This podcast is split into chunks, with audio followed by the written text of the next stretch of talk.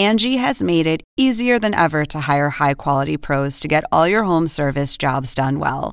Just bring them your project online or with the Angie app, answer a few questions, and Angie will connect you with local pros who match your specific needs. Or book a service instantly at an upfront price. So join the millions of homeowners who use Angie to care for their homes and get your next home service job done well. Download the free Angie mobile app today or visit Angie.com.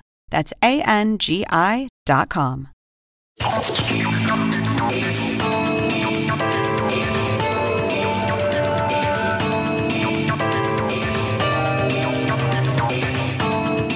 Hola, ¿qué tal? ¿Cómo les va? Soy Andrés Oppenheimer. Gracias por estar con nosotros. Hoy vamos a tener una entrevista exclusiva con quien fuera hasta hace muy poco una figura clave del chavismo. Se autodefine como el ex número dos del régimen venezolano, Rafael Ramírez. Hoy está exiliado y enfrenta acusaciones de corrupción en Estados Unidos y Venezuela que él niega. Nos concedió esta entrevista con la condición de que no identificáramos el país desde donde nos habló. Rafael Ramírez es uno de los hombres que más secretos sabe del chavismo, porque durante gran parte de la época chavista manejó prácticamente todo el dinero del petróleo venezolano, que es la mayor fuente de ingresos del país de lejos. Del 2002 al 2013 fue ministro de Petróleo y después fue presidente de Petróleos de Venezuela, el monopolio estatal de petróleo PDVSA, que como decíamos recién, fue y sigue siendo la principal fuente de ingresos de Venezuela. En septiembre del 2014, Maduro lo nombró ministro de Relaciones Exteriores y de diciembre del 2014 hasta diciembre del 2017 fue embajador de Venezuela en la ONU, en las Naciones Unidas. Fue durante la gestión de Rafael Ramírez como presidente de PDVSA cuando se reportaron los maletinazos, los maletines llenos de dinero venezolano a varios candidatos presidenciales latinoamericanos. ¿Se acuerdan del caso de Antonini Wilson, el caso del maletín en Argentina, cuando un empresario venezolano estadounidense que viajaba con una delegación de funcionarios de Venezuela llevaba una valija con 800 mil dólares en efectivo? ¿Se acuerdan de eso? Del dinero según un fiscal de Estados Unidos fue a parar a la campaña de la entonces candidata presidencial Cristina Kirchner. Eso fue durante la gestión de Rafael Ramírez. Y fue también durante su gestión al frente de PDVSA cuando hubo acusaciones de un fiscal peruano de que Venezuela había enviado ayuda a la campaña de Ollanta Humala en Perú y reportes parecidos en varios otros países de la región. Vamos directamente a la entrevista que, repito, fue hecha desde un lugar que a pedido de Ramírez no vamos a revelar. Veamos.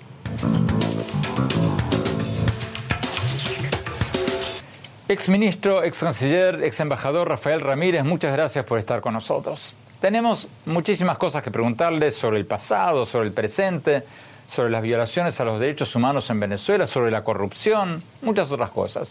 Pero empecemos por el presente. Empecemos con el gobierno del presidente Nicolás Maduro, del que usted formó parte hasta diciembre del año 2017, pero al que ahora critica.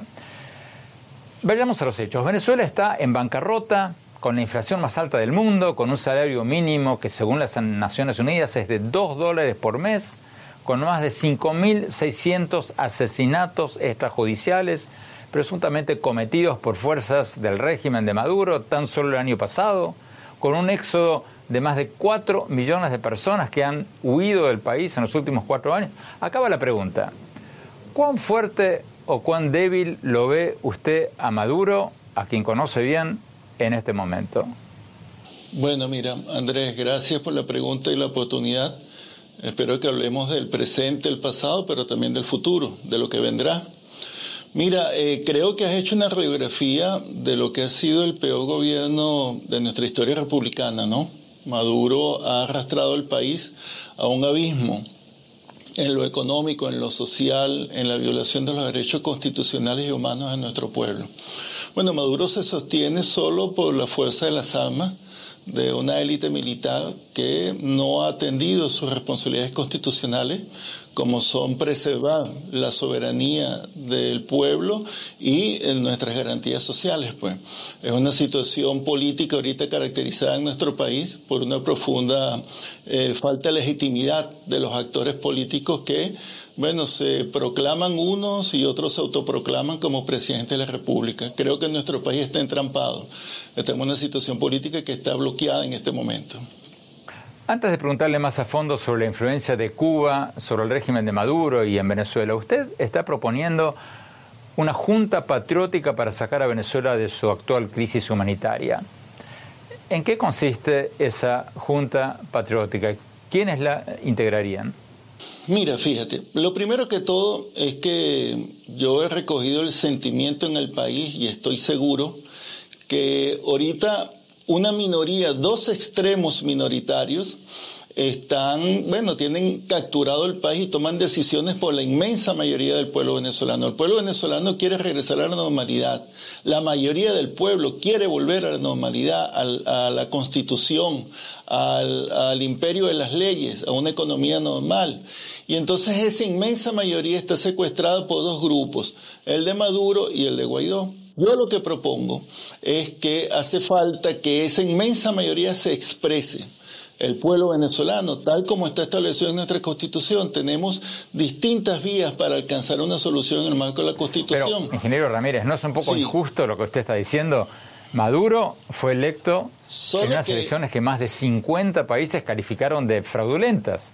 Guaidó, por otro lado, fue electo por abrumadora mayoría en el 2015 en las últimas elecciones más o menos democráticas que hubo en el país y ganó a pesar de la censura de prensa, a pesar de las proscripciones de los principales candidatos de la oposición. Maduro les prohibió competir. ¿A usted le parece justo lo que está haciendo poner a Maduro y a Guaidó en el mismo plano? Nada le quita, no, fíjate, nada le quita legitimidad a Guaidó como presidente de la Asamblea pero autoproclamarse como presidente de la República en un artilugio legal que viola la Constitución, sencillamente le resta legitimidad. Yo pienso, y es lo que propongo, que debe haber un equipo muy ejecutivo que tome bueno, medidas para solventar la crisis humanitaria, para recomponer los poderes y para preparar las condiciones para que finalmente en un lapso no mayor a un año y medio, dos años, puedan haber elecciones y volvamos al rango de la Constitución. Pues entonces,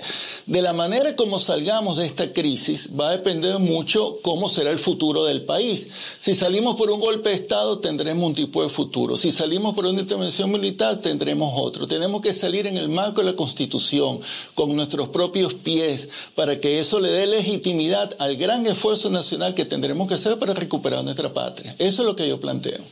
Vamos a movilizar al pueblo, pedir un referendo y entonces en esa solicitud hacer varias propuestas. Una de ellas es esa Junta Patriótica. En esa Junta Patriótica tienen que estar los militares. Los militares no pueden estar ausentes de esto. Eh, el, discurso de la oposición tiene que terminar con... Pero, ¿no le está haciendo el juego usted a Maduro?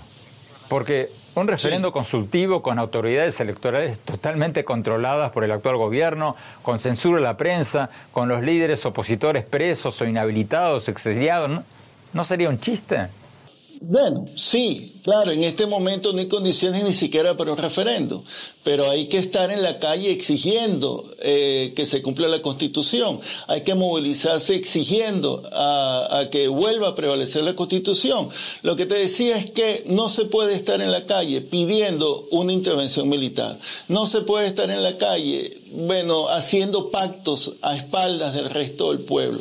Tiene que hacerse un llamado a la conciencia del país y movilizarse cuando se muere el expresidente Chávez, usted era, como usted acaba de decir, el número dos del gobierno. Pero Chávez lo escogió a Maduro. ¿Qué pasó? ¿Por qué lo hicieron a un lado a usted? Mira, yo creo que nosotros no nos hizo a un lado Chávez.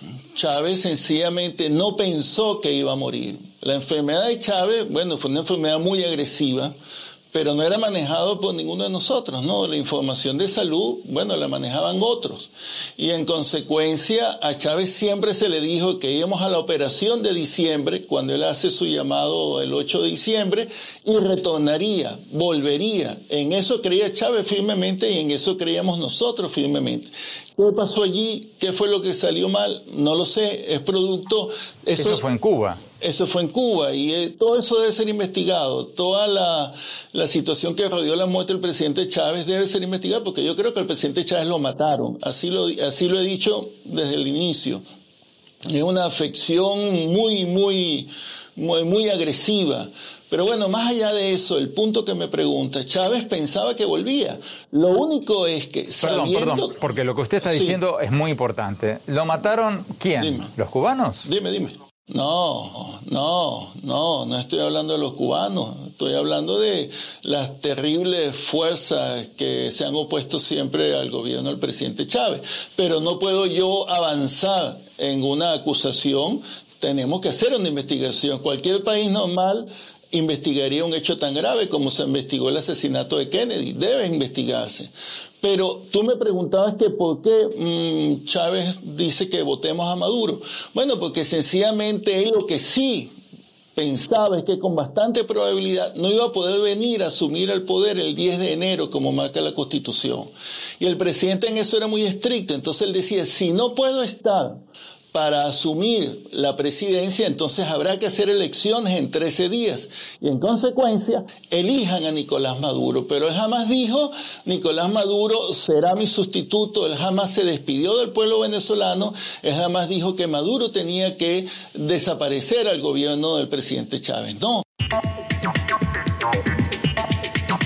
Tenemos que ir a un corte. Cuando volvamos, vamos a ver, entre otras cosas, qué nos dijo se considera el ex número dos del régimen chavista, sobre dónde murió Chávez, cómo fue lo del maletín con casi 800 mil dólares de dinero venezolano que según un fiscal de Estados Unidos fueron a la campaña Cristina Kirchner en Argentina, y de qué vive él, y qué pasa con las acusaciones de corrupción contra él. No se vayan, ya volvemos.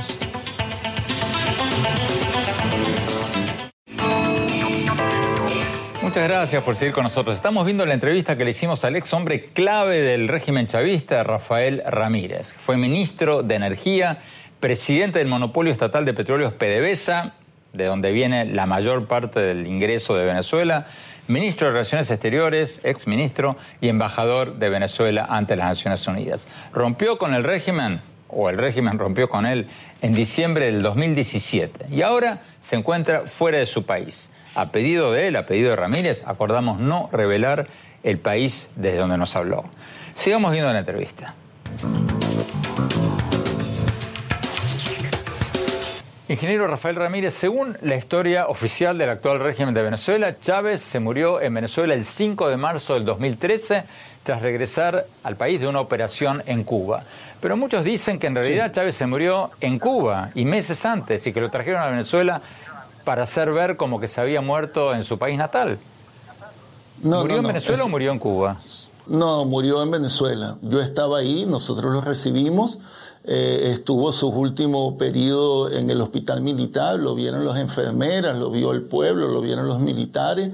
Eh, varios ministros que no son precisamente maduristas, como el ministro Rodríguez Torres, que sigue preso y sepultado en la tumba, es testigo, ahí estábamos nosotros, y no, Chávez murió en Venezuela. ¿Cuánto tiempo antes de su muerte lo vio usted en Venezuela?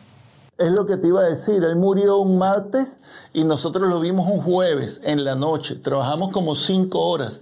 Esas fotos están de la declaración, bueno, y y es, mi palabra, pues Chávez murió ahí y, y, estuvo hasta el final, estuvo pensando que podía salir de la grave enfermedad. ¿En Cuba no lo alertaron sobre la gravedad de su enfermedad? Bueno, bueno, esa era una comunicación directa que ellos tenían con el presidente Chávez, ¿no? No, no sé cómo manejaron este tema, pero el presidente Chávez hasta el final estuvo pensando que él iba a sobrevivir y incluso ese último encuentro estuvo dando instrucciones para este, avanzar en el gobierno. Pues. Estaba trabajando mucho, aún en esa condición. Cuando asume Maduro, muchos especularon y siguen especulando que había y hay una rivalidad encubierta entre Maduro y el número dos, de hecho, del régimen venezolano, Diosdado Cabello. ¿Existe esa enemistad entre ambos o no es cierto? Yo creo que ellos tienen una alianza para mantenerse en el poder porque saben que uno depende del otro. Y eh, bueno, saben que tienen muchísimos problemas afuera y que no van a poder sobrevivir ni llegar a ningún lado si ellos están separados. ¿Hasta qué punto la seguridad de Maduro es cubana? ¿Es cierto eso o son especulaciones o exageraciones de la oposición? No, yo creo que sí es cierto en este momento. Antes no era así pero ahora creo que sí es cierto. Maduro se ha hecho muy dependiente de este, no solo de Cuba, de otros países que le dan apoyo de inteligencia y seguridad, y eso lo han eh, denunciado los propios militares que han estado presos y propios trabajadores de PDVSA. Hay más de 150 trabajadores de PDVSA presos, sepultados sin ningún tipo de acusación. Y sí, evidentemente Maduro tiene mucho temor. Es una persona que vive encapsulada, como se dice en términos de seguridad, y no se mueve sin el acompañamiento del Servicio de Inteligencia del Exterior. Tenemos que ir a un corte. Más adelante vamos a ver, entre otras cosas, lo que nos dijo Ramírez, quien se considera el ex número dos del régimen chavista, un hombre clave del régimen chavista, Rafael Ramírez, sobre el maletín con casi 800 mil dólares de dinero venezolano que, según un fiscal de Estados Unidos, fueron a parar a la campaña de Cristina Kirchner en Argentina. No se vayan, ya volvemos.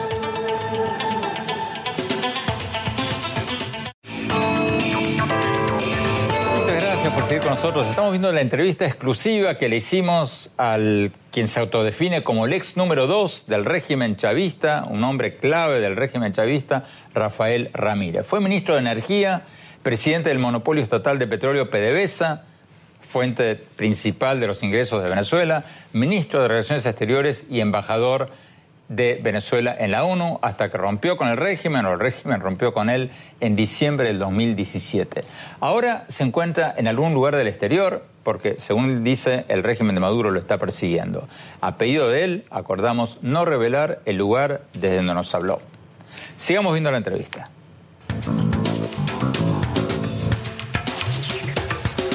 Ingeniero Ramírez, en el año 2007, cuando usted era presidente de PDVSA, el monopolio estatal petrolero de Venezuela, la caja chica del gobierno de Chávez y de Maduro, se dio el famoso escándalo del maletín con 800 mil dólares, casi 800 mil dólares, que según un fiscal de Estados Unidos fue para la campaña de Cristina Kirchner en Argentina. En ese tiempo, Maduro era ministro de Relaciones Exteriores, usted presidente de PDVSA. ¿Quién le dio ese dinero Antonini Wilson el que llevó el dinero? ¿Usted o Maduro? Bueno, estás haciendo una pregunta de un hecho criminal que está siendo investigado en Argentina, creo, en los Estados Unidos también, ¿no? De tal manera que eh, no tengo mucho que opinar en ese sentido. Mira, nosotros no estamos en ninguna manera involucrados en ese caso. ¿Usted era presidente de PDVSA en ese momento? Sí, claro. Eh, eso, el que se ha hecho, el que yo fuera el presidente de PDVSA no quiere decir que esté involucrado en eso. Porque, bueno, el gobierno venezolano mm, disponía de los recursos que nosotros producíamos.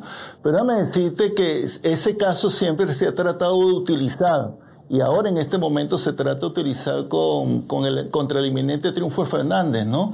Siempre ha tratado de utilizarse ese caso con fines eh, políticos en contra de los Kirchner. Yo creo personalmente que Antonini Wilson, siendo un empresario, mm, bueno, él será el que tiene que responder porque andaba en esas operaciones ilegales, ¿no? pero tienen que demostrar, alguien tiene que demostrar, más allá del testimonio del principal involucrado, que seguro lo hace para salvarse, que eso fue utilizado para la campaña de Kirchner, no lo sé. Eso es cuestión de investigar entre los argentinos, ¿no? Pero, ingeniero Ramírez, por favor, no insulte nuestra inteligencia. Ese maletín existió, la propia persona que abrió el maletín lo denunció. Lo denunció el fiscal de Estados Unidos en base a escuchas. El propio involucrado lo admitió y usted lo está poniendo en duda. Claro, y no te insulto y no me insultes tú a mí tampoco, porque yo lo único que estoy es diciendo que no puedo asegurar algo, yo no soy juez, yo no soy investigador, yo no puedo testificar algo de lo que no estoy seguro ni tengo conocimiento. Pues. Lo único que hago es que probablemente Antonini, siendo un hombre empresario, bueno... Déjeme hacer la misma pregunta desde otro lado. Según varias fuentes directas en ese momento, Venezuela enviaba maletines repletos de dinero en efectivo de PDVSA a gobiernos amigos. Se habla de que hubo maletines con dinero para Ullanta Humala en Perú, para Brasil, para Ecuador, para Bolivia, Nicaragua, Colombia, El Salvador, Chile, Uruguay. Que usted sepa, ¿a qué países se envió dinero a partidos de izquierda amigos del régimen venezolano? No, no, no, no tengo conocimiento de eso. Sé que Maduro, como canciller, él mismo tenía su propio plan, su propio proyecto, por eso tiene apoyo entre grupos en la región, pero que fuera una operación nuestra, no. ¿Maduro tenía una partida secreta para él? Sí, claro, claro. De Cancillería él la manejaba, pero bueno, era su responsabilidad y eran sus competencias, ¿no? No lo discutía con nosotros. Maduro no discutía nada con nosotros. Una cosa era Maduro y otra cosa éramos nosotros en el sector petrolero. Señalemos que la expresidenta argentina Cristina Fernández de Kirchner negó las acusaciones del maletín en su momento, lo mismo hizo el expresidente de Perú, Ollanta Humala. Vamos a un corte rápido. Cuando volvamos, ¿qué pasa con las acusaciones de que él, nuestro entrevistado, Rafael Ramírez, fue uno de los corruptos número uno de Venezuela? No se vayan, ya volvemos.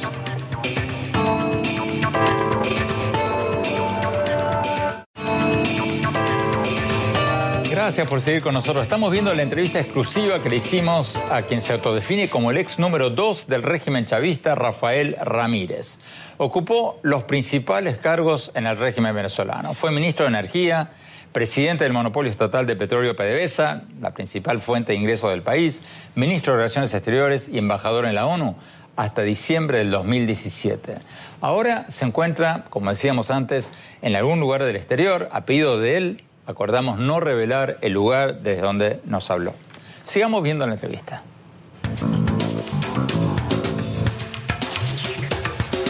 Ingeniero Ramírez, durante su gestión como embajador de Venezuela ante la ONU entre diciembre del 2014 y diciembre del 2017, usted defendió a capa y espada al gobierno de Nicolás Maduro. Es solo cuando lo destituyen que usted comienza a criticar a Maduro y a su gestión. ¿Qué le responde usted a quienes dicen que usted es un oportunista, que se volvió contra Maduro solamente después de que lo defenestraran? No, porque no fue así. Yo comencé desde el mismo año 2014 que salí por mis opiniones en el tema económico, porque yo estaba completamente en desacuerdo con lo que Maduro estaba haciendo y salí a la ONU. Bueno, yo estuve allá impidiendo, sí, cumpliendo mi tarea, impidiendo cualquier injerencia en nuestro país, lo cual es un principio. No importa qué presidente sea, es un principio. Pero tú puedes revisar mis escritos, comenzaron en el año 2017, porque yo dije, comenzando el año, yo tengo que fijar una posición frente a lo que está pasando en el país. Y siendo embajador, comencé a hacer mis críticas. Ya las había hecho en todas las instancias políticas internas, ahora las hice públicamente. Es al revés, Maduro me pide la renuncia, me destituye por mis posiciones políticas y sobre todo por el hecho que yo manifesté en el seno del PSV que yo quería participar en unas primarias para buscar una opción distinta a la de Maduro en el campo bolivariano. Eso es lo que desencadena la, mi salida de las Naciones Unidas y después todos los ataques en mi contra. Es eso, no, no fue al revés. El año pasado, en el 2018, el Ministerio Público del gobierno de Maduro lo acusó eh, a usted de corrupción en el caso Andorra y pidió su arresto internacional. ¿Qué responde usted a esa acusación del gobierno de Venezuela?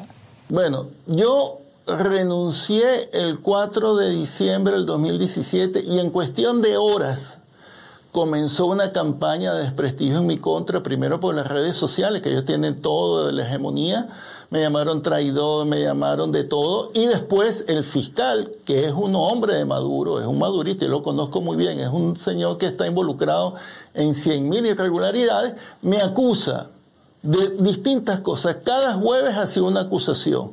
Ahora, ellos dicen que sometieron esto a, ¿cómo se llama? A, a la Interpol y es mentira. La Interpol no tiene nada en contra mí, nadie tiene nada en contra mí. Yo puedo andar como ando, este, moviéndome, puedo moverme en un espacio definido porque no tengo ningún problema con la justicia. Son ellos los que no pueden salir del país, son ellos los que están sancionados, son ellos los que están buscados por un bojote de delito. Vamos a honrar su pedido de no decir dónde está en este momento, desde dónde estamos haciendo esta entrevista. Pero díganos por favor de qué vive, porque sus críticos dicen que usted es un multimillonario, un billonario. Mis críticos es Maduro, que dice que yo vivo en un palacio, tengo tres palacios de hecho según Maduro, ¿no? Es ridículo. Uno en Roma, otro, yo no sé, en la isla de Capri, otro en Mónaco. Tengo tres palacios. Maduro cree que el pueblo es imbécil, ¿no? Yo no tengo fortunas, yo sí soy un profesional. Yo cuando entré a ser ministro de petróleo tenía 30 años trabajando por mi cuenta y vivo de eso, pues, ¿no? Yo sé, por supuesto, del área petrolera, tengo el conocimiento que me ha dado ser presidente, CEO de una de las compañías más grandes del mundo, ministro de petróleo. Todo el sector me conoce y todo el sector sabe que contra mí hay una persecución política. Entonces, a diferencia de Nicolás, que nunca ha trabajado, lo que ha sido es un político, pues, ¿no? O de otros que lo acompañan que nunca han trabajado, yo soy un profesional y mi familia es de profesionales, mi esposa y todos trabajamos. Y eso es lo que yo hago, pues. Y vivo como vive un profesional, pues.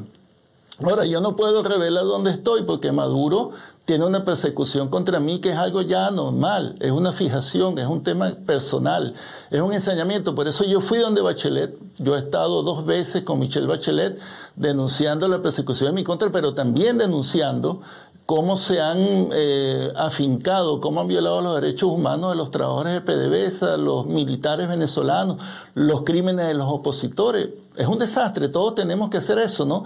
No hay perseguidos de primera y de segunda, no hay asesinatos de primera y de segunda. Yo creo que hay que desenmascarar ahora a Maduro de lo que realmente es una dictadura, ¿no? Tenemos que ir a un corte. Cuando volvamos, ¿Qué dice Ramírez sobre las alegaciones de que él, él mismo, se robó una inmensa fortuna y que el único motivo por el que ahora critica a Maduro es porque lo desfenestraron? Vamos a ver lo que nos dijo. No se vayan, ya volvemos.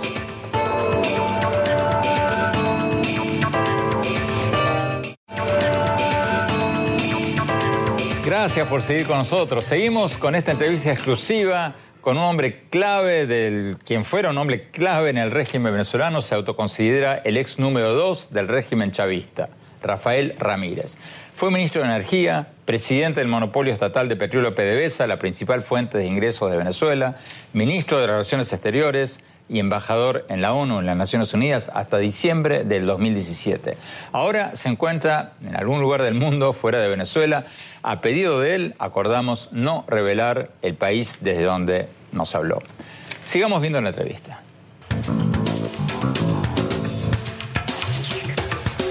Ex canciller, ex embajador Ramírez, usted se define, se autodefine en su perfil de su cuenta de Twitter como un, abro militante revolucionario, chavista y bolivariano. Cierro comillas. Acaba mi pregunta. ¿Cómo se puede ser un admirador de Chávez cuando hay pocos ejemplos en la historia de un hombre que haya iniciado una catástrofe económica como la que inició Chávez. Porque, ingeniero, Chávez se benefició de una bonanza económica, una bonanza de los precios del petróleo pocas veces vista. Durante el gobierno de Chávez, los precios mundiales del petróleo subieron de 9 dólares por barril a 146 dólares por barril. Y hoy Venezuela es uno de los países más pobres del mundo, con más de 4 millones de exiliados en los últimos tres años, un salario mínimo de 2 dólares por mes, uno de los índices de pobreza más altos del mundo. ¿Cómo se puede ser chavista a la luz de semejante desastre? Porque es que ese desastre no corresponde a Chávez, corresponde a Maduro. Nosotros le entregamos, mira Andrés, sitúate en el país del año 2012, el país que nos dejó Chávez una industria petrolera que valía 185 mil millones de dólares en activos, 83 mil millones de dólares en patrimonio, una producción de 3 millones de barriles días de petróleo. El último año dejamos una ganancia de 12 mil millones de dólares. Un país con una inflación controlada, un salario de 400 dólares mensuales, uno de los más altos de América Latina. Ese fue el país de Chávez. ¿Cómo Maduro destrozó esto? Bueno, ese es el gran el gran cuestionamiento a Maduro, su incapacidad y su falta de visión ha destruido el país. Los muchachos que salieron salieron a partir del año 2016. La hiperinflación es un fenómeno a partir del año 2014. Un país se puede destrozar en dos, tres años. Maduro ya lleva cinco, seis años gobernando. Entonces, e, eso es culpa de Maduro. Yo digo, nosotros disfrutamos con el periodo del presidente Chávez, un periodo de prosperidad, un periodo de crecimiento económico, todo el mundo trabajaba en el país. Bueno, eso está ahí. E, eso no se puede negar. Yo creo que ni la oposición lo cuestiona, ¿no? ¿Cuánto tiempo cree usted que Venezuela puede seguir así? ¿Puede Maduro seguir indefinidamente en el poder? Depende de nosotros. Depende de nosotros. Si la oposición sigue haciendo lo que está haciendo, Maduro estará ahí para siempre. Si nosotros logramos deponer las aspiraciones personales de cada grupo y trabajar en base a una propuesta como la Junta Patriótica, puede ser otra, pero una propuesta de unidad nacional, dejando al lado la revancha y el rencor, nosotros podremos salir de este señor. Él juega en el caos, él juega en la división, él juega con la injerencia extranjera. Eso lo ha ayudado, lo ha fortalecido, porque claro, existe el temor a una invasión, existe el temor a una retaliación, sobre todo en el campo de los militares, pues. Eh, por eso es que digo que en la Junta Patriótica los militares tienen que estar, tienen que tener un espacio para poder hacer un lado a Maduro, si no, no lo van a hacer. Por razones de tiempo tuvimos que acortar algunas partes de la entrevista, pero quienes quieran verla en su totalidad van a poder verla muy pronto en mi blog, en el sitio de internet andresopenheimer.com, repito, andresopenheimer.com. Bueno, vamos a un corte y al volver, mi opinión sobre lo que nos dijo Rafael Ramírez. No se vayan, ya volvemos.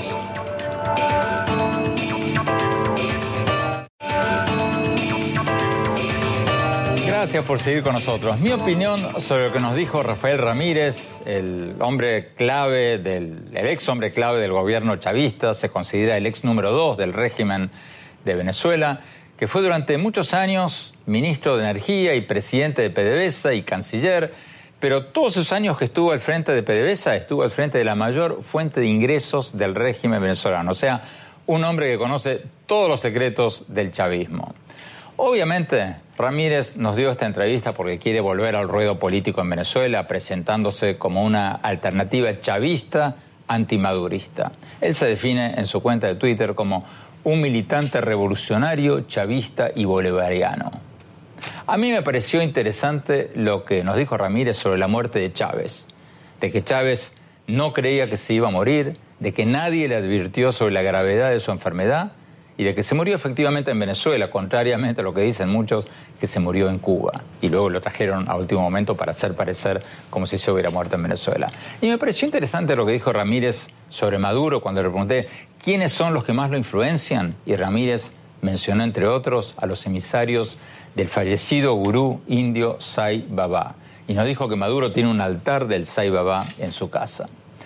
Pero claro, hubo momentos en que tuve que pedirle a Ramírez que no insulte nuestra inteligencia, que no nos tome de bobos, como por ejemplo cuando dijo que él no sabía nada, absolutamente nada, de los maletines con dinero en efectivo que según fiscales de varios países fueron a varias campañas presidenciales, en Argentina, en Perú, en otros países.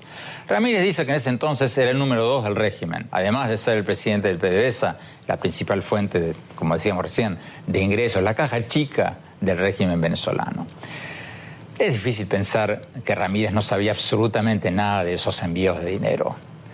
Pero lo que me parece más cuestionable de todo, lo que nos dijo Ramírez hoy, es eso de que Chávez fue un gran hombre y que la crisis humanitaria de Venezuela fue culpa exclusiva de Maduro. Mi opinión, Chávez debería pasar la historia como un milagro económico, pero al revés. Porque Chávez empezó a gobernar Venezuela cuando los precios internacionales del petróleo estaban en apenas 9 dólares por barril.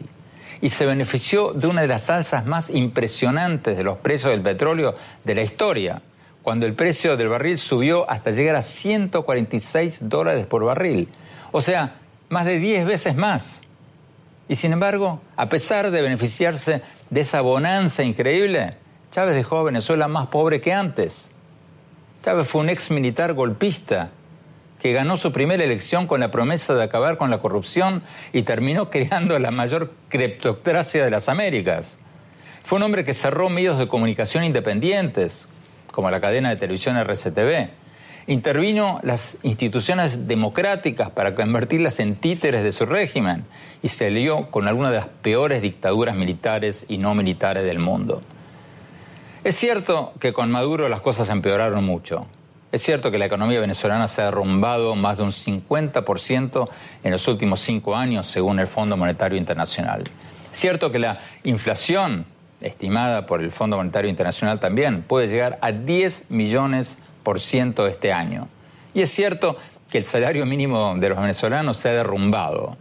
Hoy es de 2 dólares por mes. Sí, escucharon bien, y escúchenlo bien el salario mínimo en Venezuela es de 2 dólares por mes, según las Naciones Unidas, citado por la eh, alta comisionada de Derechos Humanos eh, de la ONU, Michelle Bachelet. Y es cierto que unos 4.6 millones de venezolanos se han ido del país en los últimos 4 o 5 años, según el más reciente estimado de la OEA. Todo eso es cierto. Pero, señores, señoras, chicos, chicas, esto no empezó con Maduro, esto empezó con Chávez. Chávez destruyó las instituciones democráticas de Venezuela, ahuyentó las inversiones y dejó al país con una inflación de casi el 30% anual, cifras del mismo gobierno venezolano. Decir que Chávez era bueno y Maduro malo es tratar de reescribir la historia. Porque los países latinoamericanos que mejor funcionan y los países del mundo que mejor funcionan son los que tienen instituciones fuertes, no los que tienen hombres fuertes. Repito, los países que mejor funcionan son los que tienen sistemas de controles, de pesos y contrapesos para poder combatir la corrupción y evitar el autoritarismo. Creo que no hay tal cosa como dictadores buenos, de derecha, de izquierda, de centro, de arriba, de abajo, de donde sean. No hay tal cosa como dictadores buenos. A la larga, siempre terminan dejando sus países peor que antes. Bueno, se nos acabó el tiempo. Los invito a visitar mi blog sobre política, economía, tecnología e innovación en el sitio web andresopenheimer.com. Si se registran ahí, les vamos a enviar todas las semanas mis columnas del Miami Herald y nuestros más recientes programas de televisión. Les recuerdo la dirección, es andresopenheimer.com. Y síganme en mi Twitter, arroba Oppenheimer en mi página de Facebook y ahora también en Instagram, en Andrés Oppenheimer Oficial, todo seguido. Gracias por habernos acompañado. Hasta la semana próxima.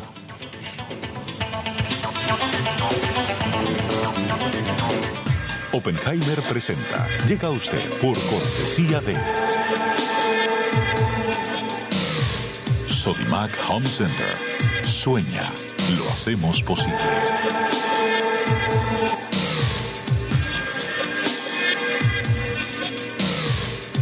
Líderes en administración integral de capital humano. Estudia en Argentina. Carreras acreditadas internacionalmente. Residencia universitaria. Aranceles a tu alcance. UADE, una gran universidad. Arcos Dorados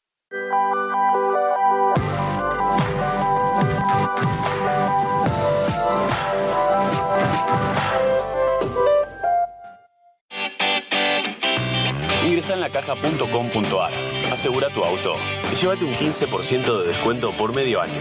La caja, así de simple. ¿Sabías que según un estudio de la Universidad de Oxford, casi la mitad de los trabajos actuales podrían dejar de existir en 10 años? La inteligencia artificial llegó para quedarse. ¿Cómo te va a afectar la automatización? ¿Cuáles son los trabajos del futuro? Andrés Oppenheimer te lo cuenta en su nuevo libro, Sálvese quien pueda y no te quedes atrás. Encuéntralo en librerías.